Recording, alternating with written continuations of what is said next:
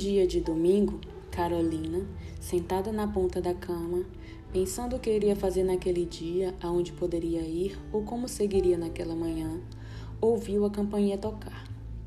E ao abrir a porta, se deparou com o entregador. Num domingo de manhã? se perguntou. Mas sem esperar resposta, na curiosidade de saber o que seria aquele embrulho, logo recebeu e correu para abrir. Tinha uma carta, na verdade, recomendações que diziam: Esse baú chama-se Baú dos Sentimentos, e com ele dou-lhe a oportunidade de escolher o que guardar dentro dele. Qualquer tipo de sentimento, sensações ou emoções, você escolhe, Carolina. Ele tem o poder de esconder tudo o que você quiser. Use-o com sabedoria, porque pode mudar a sua história, pode mudar você. Aceite-o. Com amor, alguém. Ela, cheia de dúvidas, questionamentos e medo, pensou, pensou e pensou. Gastou seu domingo à procura de uma solução acertada para fazer. Entre tantos sentimentos dentro de si, primeiramente resolveu guardar no baú o medo que tanto a apavorava ao saber que poderia tomar decisões equivocadas e atrapalhar toda a sua vida. Ufa, respirou aliviada. O medo havia desaparecido e houve um pouco de calma. Então, logo disparou desenfreadamente, guardando naquele pequeno baú seus fracassos, suas raivas, suas mágoas, seus traumas, suas ansiedades, enfim. Tirou tudo que a incomodava e a afrontava e fechou. Trancou como um cofre todos os seus segredos interiores.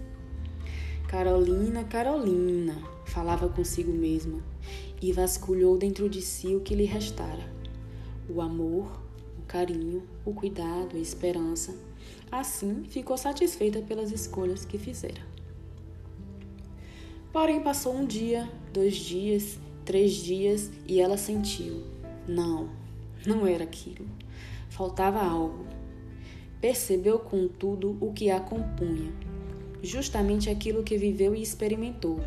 Ódios ou amores, fracassos ou sucessos, confianças ou decepções, todos juntos a formou, a fortaleceu, a moldou, a enrijeceu e a fez ser quem ela era, Carolina. Enfim, ela certificou-se o quanto se amava e o quanto admirava quem ela se tornou ela entendeu aqueles sentimentos. Todos eles fizeram dentro de si marcas que esculpiram os seus contornos e a fizeram se refazer em cada uma cicatriz que foram obrigadas a coser consigo mesma. Coitada Carolina, já passou por tantos apuros, nem ela acreditava que poderia se salvar. Foram tantas adversidades, vou contar-lhes mais à frente mas ela venceu cada uma das dificuldades que se puseram sobre o seu caminho. Carolina, Carol, Rol, deve mesmo ter muito orgulho de si mesma. Logo, ela descobriu que negar seus sentimentos, ainda que ruins, e vivências, seria rejeitar sua história, aniquilar suas conquistas, derrubar tudo o que foi construído, desarvorar seus feitos e se tornar uma mentirosa. Ela teve uma conversa consigo. Irei contar esse diálogo um pouco mais à frente. E nesse bate-papo, ela se convenceu que as pessoas acreditam apenas naquilo que permitimos que vejam quem somos. Porém, muitas vezes, a nossa realidade é escondida em baús escondidos em nós mesmos, camuflando-nos e transformando-nos naquilo que não representa quem verdadeiramente somos. Ninguém coloca um vaso quebrado no centro da sala de visitas, disse Carolina. Ela concluiu que ser aquilo que não somos nos remete à, à trágica fatalidade não só de machucar quem não queremos, mas também de destruir a vida de outras pessoas que se apegam naquilo que não somos, por mentiras contadas e por cicatrizes ocultadas trancadas as sete chaves naquela caixinha que nos faz sentir melhor ao esconder parte de quem somos.